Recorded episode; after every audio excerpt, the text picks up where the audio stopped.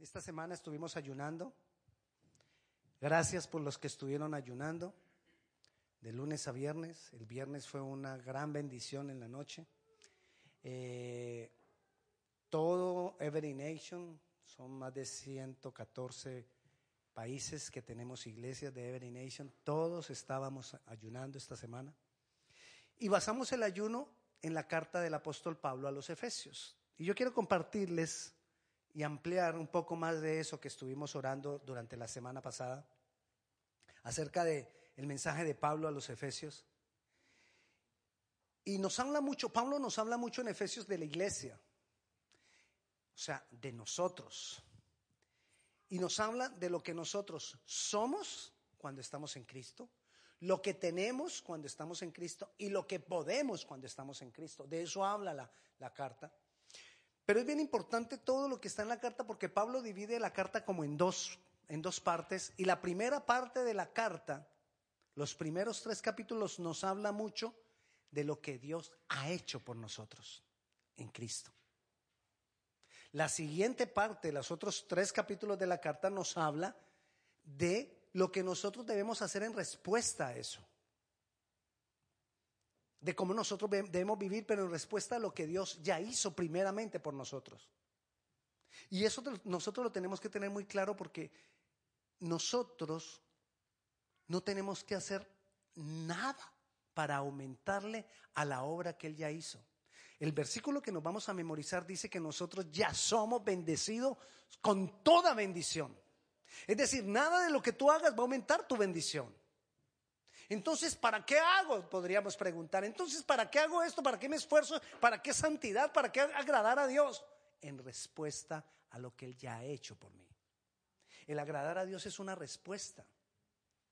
Yo no voy a agradar a Dios para tratar de doblarle el brazo a Dios para que Él me bendiga. No, Él ya me bendijo. Pero entonces yo, ¿por qué no veo las bendiciones? De eso, eso nos va a quedar un poquito más claro cuando entendamos un poco más acerca de la carta que le envió Pablo a los Efesios. Y hablaremos de varias cosas cuando estamos en Cristo. Por eso el, versículo, capítulo 1, versículo 3, dice que tenemos toda bendición espiritual en Cristo. Y en muchas partes de los Efesios termina de cualquier cosa y dice, para los que estamos en Cristo.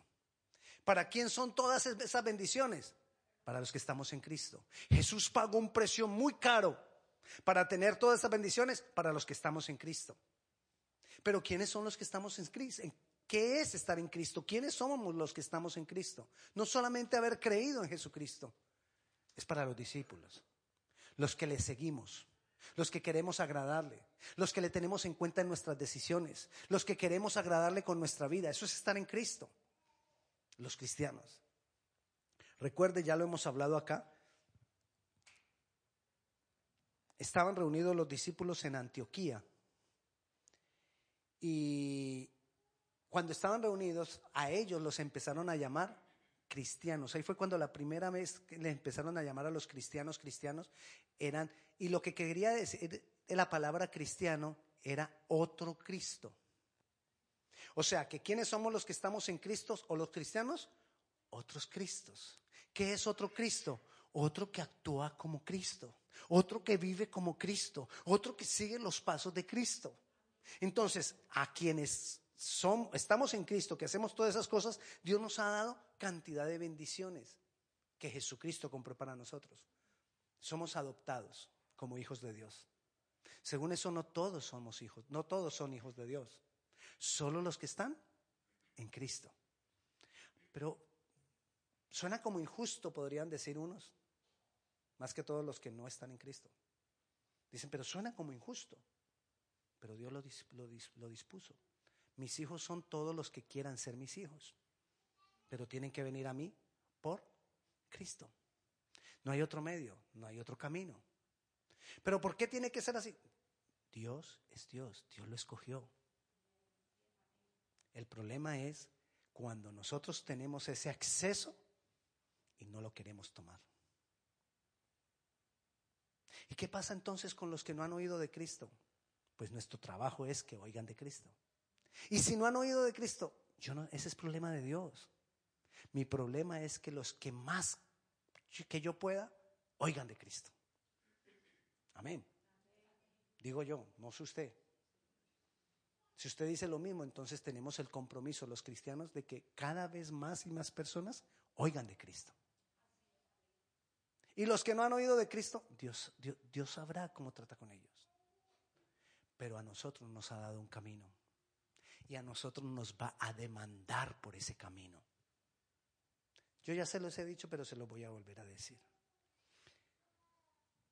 Pastor, ¿y qué hacemos con el indiecito que está en la selva y que nadie le ha hablado de Cristo? No sé. Pero te doy un consejo.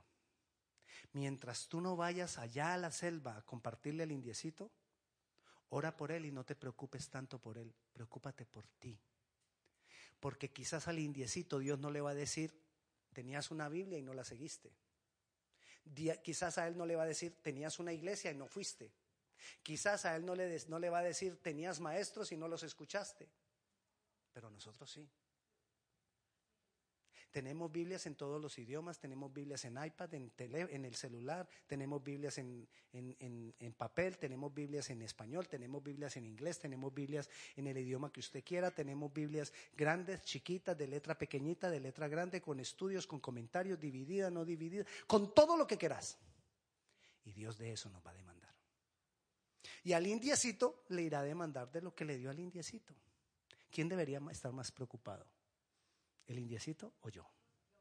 Yo. Preocupémonos por estar en Cristo. Preocupémonos porque debemos nosotros conocer más a Él. Efesios mismo dice que Dios alumbre nuestro entendimiento para conocerle más. Que Dios alumbre nuestro entendimiento que necesitamos estar en Cristo. Y todas estas bendiciones, somos hijos, somos redimidos, somos rescatados. La palabra redención es rescatado. Somos rescatados. ¿Rescatados de, qué? De una vida de pecado. O sea que ya nunca pecamos, sí, peco. Pero trato de no pecar. Nos ha, nos ha dado una gran bendición que yo ya no tengo condenación del pecado. Quien no está en Cristo tiene condenación del pecado. Los que estamos en Cristo no tenemos condenación de pecado porque Él pagó por el pecado. Yo ya no tengo condenación del pecado. Entonces, ¿tengo libertad para pecar? Sí, ¿tengo libertad para pecar? No. Pero trato de no pecar por amor a Él, en respuesta a lo que Él ha hecho por mí. Y si peco, lo que vivo en la carne, lo vivo en la fe del Hijo de Dios que murió por mí. Mis errores los vivo en la fe del Hijo de Dios que murió y vivió por mí. Nos hizo sobreabundar con toda sabiduría e inteligencia. Nos da a conocer su voluntad. Tenemos herencia como, como, Cristo. Fuimos sellados con el Espíritu Santo de Dios que está en nosotros. Somos sellados en nuestro ser interior. Todo eso lo tenemos en Cristo. Todo eso es para nosotros cuando estamos en Cristo. Que Dios me haga entender todas las bendiciones que yo tengo que están en los lugares celestiales por estar en Cristo. Ahí están todas las bendiciones. Pero ¿por qué no las veo?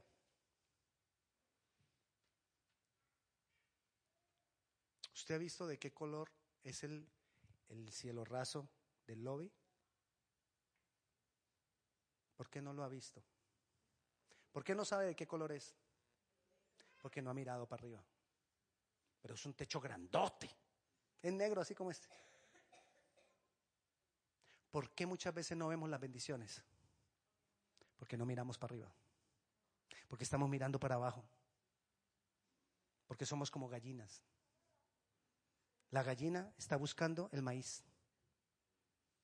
No miramos a las alturas. La gallina no sueña con volar. La gallina solo se preocupa por maíz y lombrices. A veces cambia, lombrices y maíz. No se preocupa por más. Y no puede ver para lo que hay arriba. ¿Qué quiere Dios de nosotros? Que nosotros podamos mirar las bendiciones que están arriba. Pero necesitamos estar en Cristo y que a través de su, de su iluminación nos haga entender que ahí están las bendiciones. Y una de las cosas que nos va a ayudar a entender que ahí están las bendiciones es que sepamos que las cosas no las hago, no, no las voy a obtener porque yo las merezca. Las bendiciones tú no las vas a, a, tener porque yo las merezca. Entonces a veces pensamos, no, pastor, lo que pasa es que como usted, usted ora más que yo, entonces usted va a tener más bendiciones. No. No es por eso que las personas tienen más bendiciones. Porque las bendiciones, todo lo que nosotros tenemos en Dios es por gracia. Y la gracia es un regalo. La gracia es algo que yo no merezco. Todas las bendiciones que están aquí en los lugares celestiales para mí, yo no las merezco porque soy pecador. Tú no las mereces porque somos pecadores, pero sí nos pertenecen porque Jesús pagó por nosotros. Son nuestras porque Él lo hizo. Él completó la obra. Yo no tengo nada que aumentarle a la obra que Él ya completó. Un ejemplo claro para eso. Imagínense que vamos a un a una galería de arte Ustedes, yo sé que a muchos de ustedes les gusta el arte. Bueno, a ustedes sí, a mí casi no. Yo preferiría, si a mí me invitan a, ver arte o, a ir a la piscina de, la unidad donde vivo, me voy para la piscina. Pero supongamos que nos fuimos a una galería de arte y, nos, vemos ahí un, un cuadro de, ¿de quién ustedes que son? Picasso. Y ahí están todos viendo el cuadro de Picasso. Y yo agarro y digo, no, pero présteme un pincel. Yo creo que aquí le podríamos hacer esto y esto y esto. Le faltó eso. ¿Qué cree que diría la gente de mí? Ella dijo, lo matan. ¿Por qué? Porque es una obra terminada. Yo ya no le puedo añadir nada. Si yo le añado algo, la daño. Si, si yo le añado algo, me la tiro. Me la tiro es que la daño. La ha hecho a perder. Igual, pasa, igual pasa con la obra de Cristo. Yo no tengo nada que añadirle a la obra de Cristo. Él ya la terminó y Él ya lo hizo todo por nosotros. Eso es gracia. Y yo tengo aquí, acceso a todo eso por gracia. No es por lo que yo haga, no es por lo grande, no es por lo que yo sé, no es por lo que he estudiado, no es por lo que he leído. Uy, es que yo tengo una fe, no es por nada de eso, es por gracia. Y la gracia me ayuda, entender la gracia me ayuda a entender que las puedo adquirir, aunque yo no haya sido el bueno, aunque yo, aunque yo no sea el mejor, aunque yo no sea el más santo, aunque yo no sea el más puro, aunque yo tenga que luchar todavía con muchas cosas del pecado. Pero las puedo adquirir porque son por gracia. Eso es lo que nos dice Efesios, que todo eso es por gracia el entender que es por la gracia me ayuda a, entender de que para mí funciona, de que para mí trabaja, de que esas bendiciones también son para mí. Pastor, ¿y qué tengo que hacer para agarrarlas? Nada. Agárralas. ¿Qué tengo que hacer para tenerlas? Nada. Tenlas. El problema es ese, que no las estoy teniendo pudiéndolas tener. ¿Qué me va a ayudar? Solo, Señor, ilumíname. Ilumina el entendimiento para que yo las pueda agarrar, las pueda entender, las pueda recibir. Estamos en Cristo y es por gracia. Y cuando estamos en Cristo y es por, por la, ahí sí, por la mera gracia de Dios, por la pura gracia de Dios, entonces ese convencimiento de que todo eso es por gracia me va a fortalecer en mi ser interior.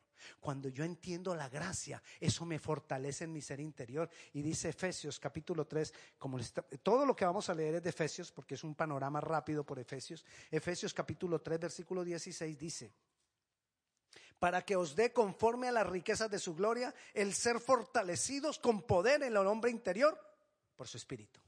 ¿Dónde vamos a ser fortalecidos? En mi ser interior. Si yo soy fortalecido en mi ser interior, no esperemos que las manifestaciones de Dios vengan de arriba. ¿De dónde van a venir? De mi ser interior, por el Espíritu. ¿De dónde van a venir los milagros? Los milagros no vienen de arriba. Los milagros vienen de mi ser interior. Y si, y si todas las cosas de Dios vienen de mi ser interior, ¿Dónde crees tú que Dios me va a hablar? En mi ser interior.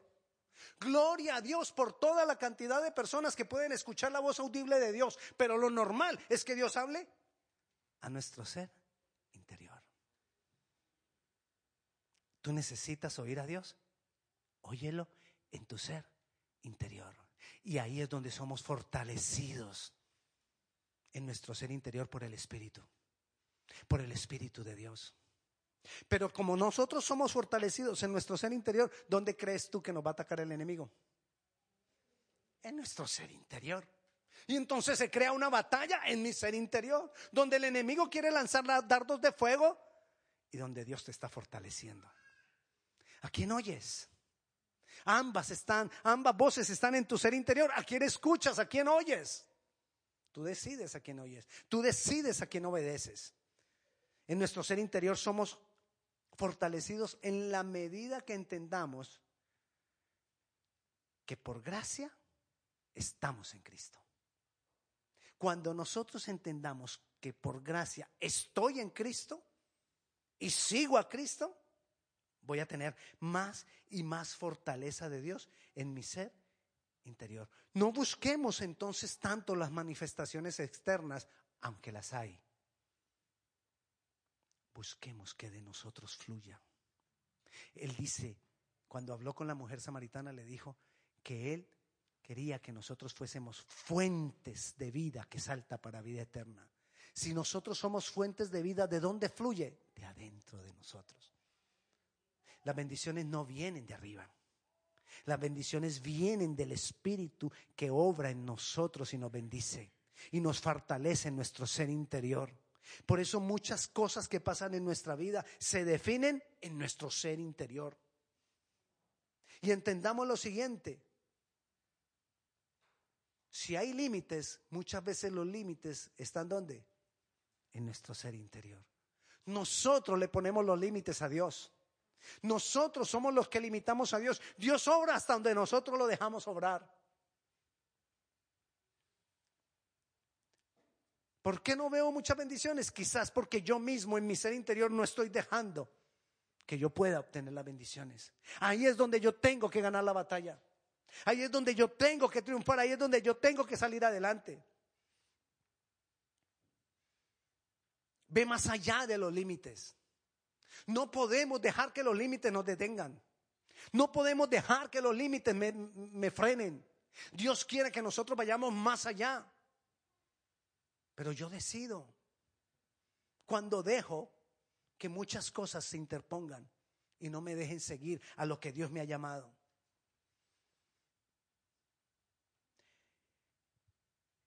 Si estoy en Cristo, si estoy entendiendo que es por gracia y yo soy fortalecido en mi ser interior, quitando los límites, ahí sí Dios nos demanda, camina como es digno.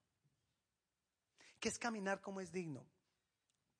Caminar como es digno es hacer la voluntad de Dios como Él espera que nosotros vivamos.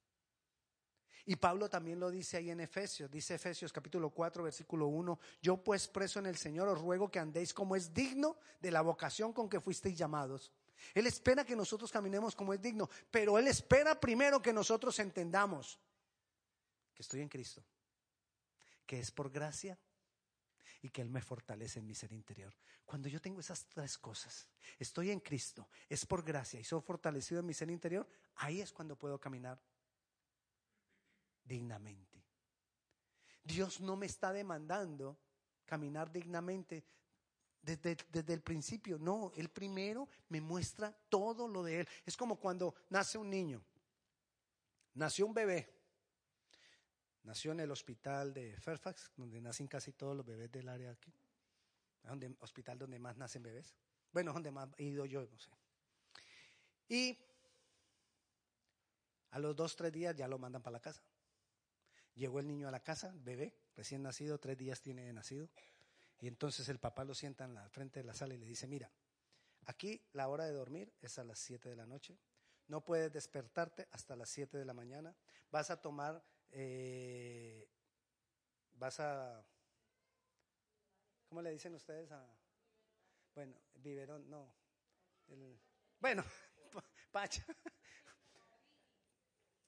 ¿Vas a comer solo tres veces al día? ¿Será que hacemos eso con el bebé? Pastor, usted tan... ni me diga. No. ¿Qué hacemos con el bebé? Primero le mostramos, le damos todo. Dijo Nelly, le damos todo. Y después, cuando va creciendo, le vamos haciendo las demandas. ¿Qué hizo Jesús con nosotros? ¿Qué hace primero? Nos dio todo. Y después, cuando vamos creciendo en el conocimiento de Él, Él nos empieza a demandar. Y así es que nosotros lo vamos entendiendo. Y así es que nosotros vamos creciendo en Él. Pero hay veces que cuando nosotros conocemos a alguna persona que ni conoce a Cristo, entonces, ah, es que usted es un pecador.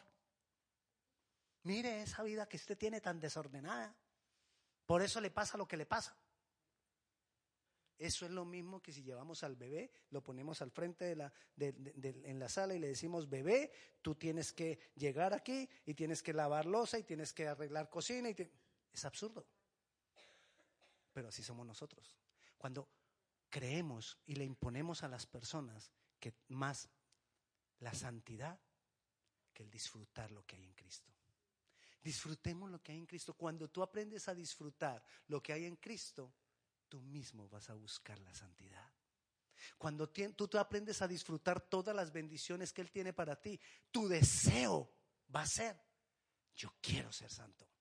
Yo voy a luchar contra el pecado. Yo voy a luchar contra las cosas malas que yo hago. Yo voy a luchar contra todas esas debilidades que yo tengo en respuesta al amor que Él tiene por mí, en respuesta a todo lo que Él me ha dado. Estamos en Cristo. Sabemos que es por gracia. Señor, ilumínanos para que entendamos que es por gracia, que no es que yo lo merezca. Así que no es que mi hermano puede más, que yo puedo más. No, los dos podemos. Estoy en Cristo, es por gracia. Soy fortalecido en Él, en mi ser interior. Y así entonces puedo caminar dignamente, con dignidad. Pero mire también lo que dice Efesios capítulo 5, versículo 14. Por lo cual dice, despiértate tú que duermes y levántate de los muertos y te alumbrará Cristo. Otra vez nosotros queremos que las cosas sean al revés. Aquí dice, despiértate tú que duermes y levántate. Y ahí te alumbrará Cristo. Nosotros queremos que Cristo primero me alumbre para yo luego levantarme. Es al contrario. Levántate y entonces Cristo te va a alumbrar. Levantémonos de la condición en que muchas veces dormimos. La iglesia duerme. Dormimos cuando no somos testigos, dormimos cuando no hablamos de las grandezas de Dios, dormimos cuando no hablamos de lo maravilloso que es Dios, dormimos cuando no decimos Jesús es Dios. Tú eres como loco, ¿cuál Jesús es Dios? Así te digan lo que digan, tú sigue creyendo, ahí está despierto.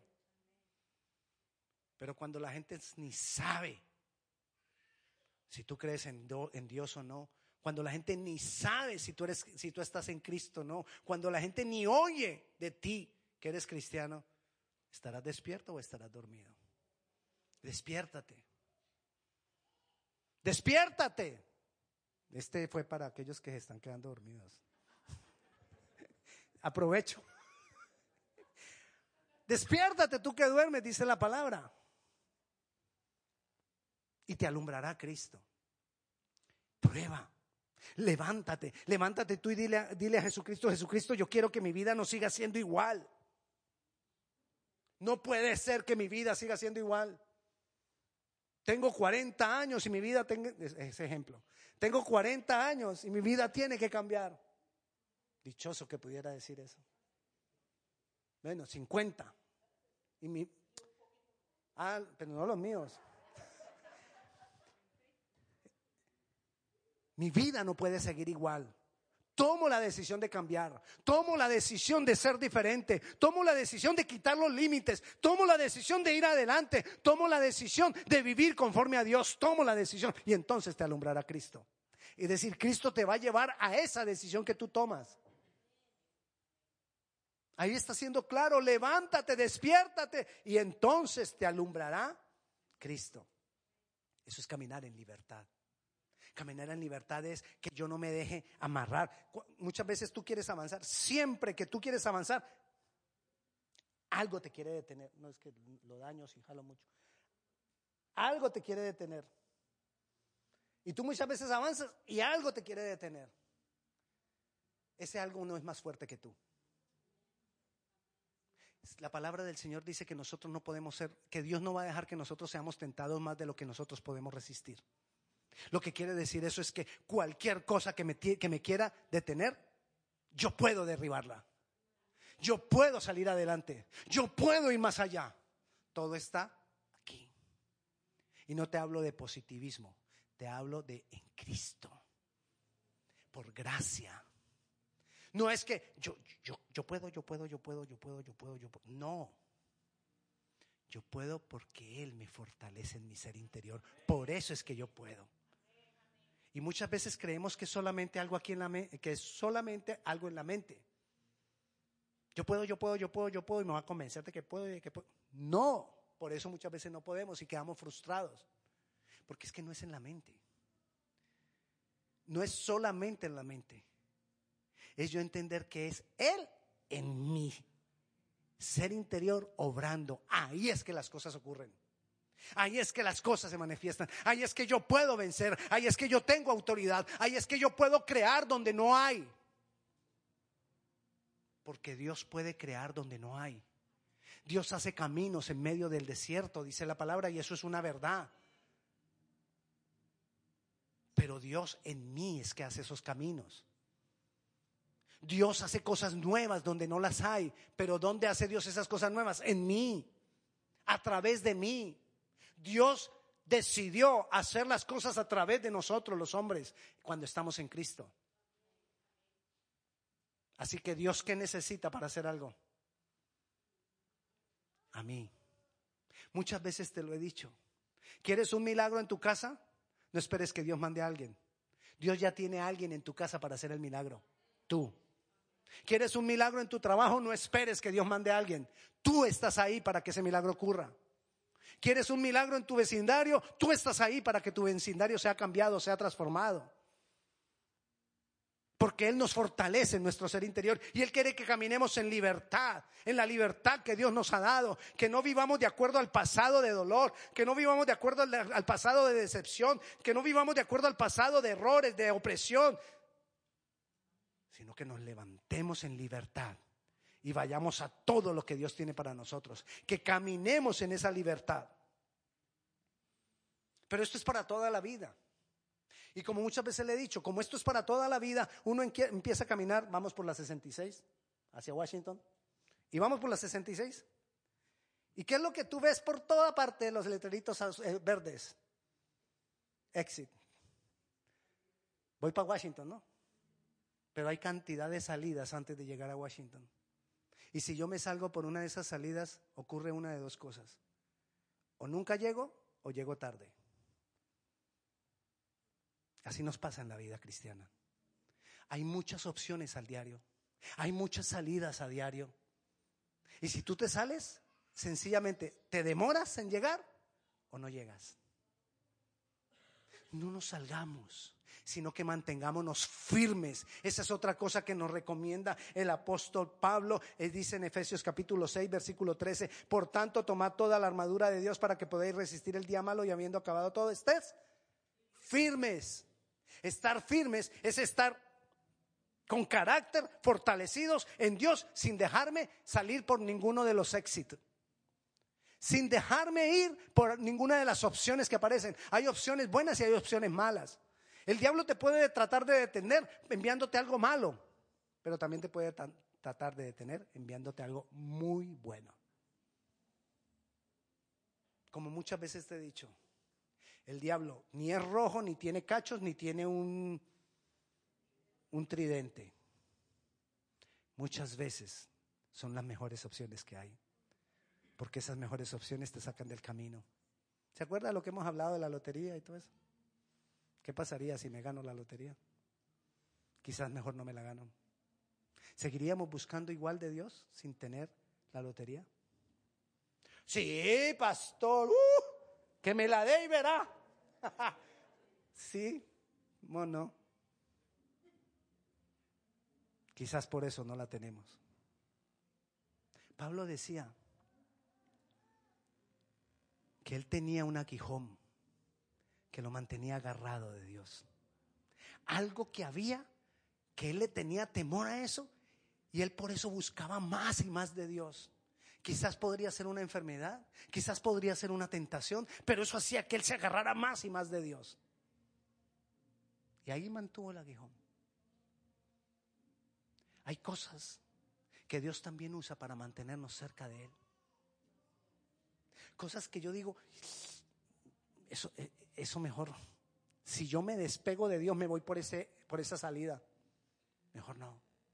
Voy a tener cuidado. Efesios nos dice y nos recomienda, estar firme, estad firme. Estad firme es tener ese escudo. La fe me ayuda con ese escudo. El escudo, así como los, yo les decía esta mañana en este, como las caricaturas, que los muñequitos de pronto, escudo de guerra, y ya quedó protegido y le mandan las, los ataques. Y cuando rebotan suena así, quiere decir rebotó. Y entonces, escudo de guerra. Y, y entonces la persona está firme. ¿Por qué? Porque tiene un escudo. Ojalá si fuera de fácil. Pero si ocurre en Dios, que si yo estoy firme en Él, yo tengo un escudo. El diablo va a seguir lanzando dardos de fuego siempre, toda la vida. Pero yo debo mantenerme firme porque yo nunca podía pensar que ya lo logré. Cuando tú piensas que ya lo lograste, no, es que lo que pasó fue que te engañaste y hace rato te saliste y no te habías dado cuenta. No podemos pensar nunca que ya lo logré, porque siempre van a haber cosas que yo tengo que tener presentes. Yo necesito estar firme, para estar firme yo tengo que ser consciente. No es que ya lo logro. Pablo decía, sigo a la meta. No es que yo lo haya alcanzado ya, sino que sigo luchando para lograrlo alcanzar. Necesitamos seguir luchando. Necesitamos seguir estando firmes, necesitamos seguir en libertad, necesitamos seguir buscando de Dios, necesitamos seguir amando a Dios, necesitamos quitar los límites, necesitamos saber que estoy en Cristo y es por gracia. Como es por gracia, es para mí. No es para pastores, no es para líderes, no es para los grandes adoradores, es por gracia. Es para las personas comunes y corrientes como tú y como yo. Ah, pero es que usted es pastor, no, pero ahí prefiero ser común y corriente. En Dios somos común y corriente. Todos, porque es por gracia. Así que tú lo mereces. Bueno, tú lo puedes tener. Busquemos más. Que entendamos que yo lo puedo lograr, que tú lo puedes lograr. Hay cantidad de bendiciones ahí. Hay veces no las alcanzamos, ¿sabes por qué? Uno, ya les dije, porque no las hemos visto. O dos, porque no es el tiempo. No te amargues porque no las tienes. A veces nosotros estamos acá y yo tengo que caminar cuatro pasos más y ahí alcanzo la bendición. Pero muchas veces yo cuatro pasos antes quiero tenerla. ¿Por qué Dios no me la das? ¿Y hasta cuándo tengo que esperar? Y yo la quiero, y yo la quiero. Hey, sal de ese estado de quietud. Continúa adelante. Y como sigues adelante, vas a llegar al momento de encontrarla, de recibirla. Pero si tú te detienes porque estás mirando la bendición, ahí te paraste. A veces yo necesito entender que hasta que no llegue allá, no la voy a tener. Pero a veces cuando la veo desde acá, ay, ya la quiero. ¿Y por qué no llega? ¿Y hasta cuándo? Y míreme, yo, yo estoy bien con Dios. Sí, pero no te detengas, sigue caminando, porque hasta que no llegues donde está la bendición no la vas a tener. Y entonces ya me aburro, no la, estando aquí no la alcanzo, entonces agarro otro camino y me voy por acá. La alcanzo menos. Estoy más abajo. Hasta que no me devuelva y vuelva al lugar donde debo estar y llegue al momento que debo llegar, no la voy a tener. No pares, no te detengas, no pierdas tiempo, no es tiempo, no hay tiempo para perder porque el tiempo no se detiene. Desafortunadamente el tiempo no se, no se detiene, se lo digo yo. De verdad, en las mañanas me miro al espejo y digo, ah, el tiempo no se detiene. El tiempo no perdona. ríase, hermana, ríase. Va a llegar, no se preocupe. No perdamos tiempo. Sigamos adelante. Llenémonos del Señor. Estamos en Cristo. Por gracia. Fortalecidos en Dios. Caminando libre. Estando firmes. Amén. Vamos a orar. Asegurémonos que estamos en Cristo. Asegurémonos que somos discípulos. Asegurémonos que le seguimos a Él. Jesús te amo. Jesús te necesito. Definitivamente sin ti no podemos. Definitivamente, Señor, no, no dejes que perdamos la brújula. No dejes que perdamos el tiempo. No dejes que nos detengamos. No dejes que nos salgamos por cualquier opción que nos es presentada. Alumbra nuestro entendimiento, Señor. Despiértanos, oh Dios, que nosotros podamos entender que nos tenemos que levantar, que estamos quizás dormidos. Ayúdanos, Señor. Aquí estamos, nosotros deseamos seguir adelante, nosotros deseamos disfrutar de todas las bendiciones que tú has adquirido para nosotros y que están en los lugares celestiales. Nosotros queremos seguir y allá llegar. Te damos gloria, te damos honra, te exaltamos, te bendecimos, Dios poderoso. Señor, yo bendigo la vida de mis hermanos que estamos acá. Yo doy a ti toda la gloria por cada uno de ellos y yo declaro que la paz que sobrepasa todo entendimiento viene sobre cada uno de nosotros. Disfrutamos de tus bendiciones, Señor. Ayúdanos a alcanzar, a tener la victoria, Señor. En el nombre de Jesús. Amén y amén. Dios le bendiga. Mañana clase, el jueves oración.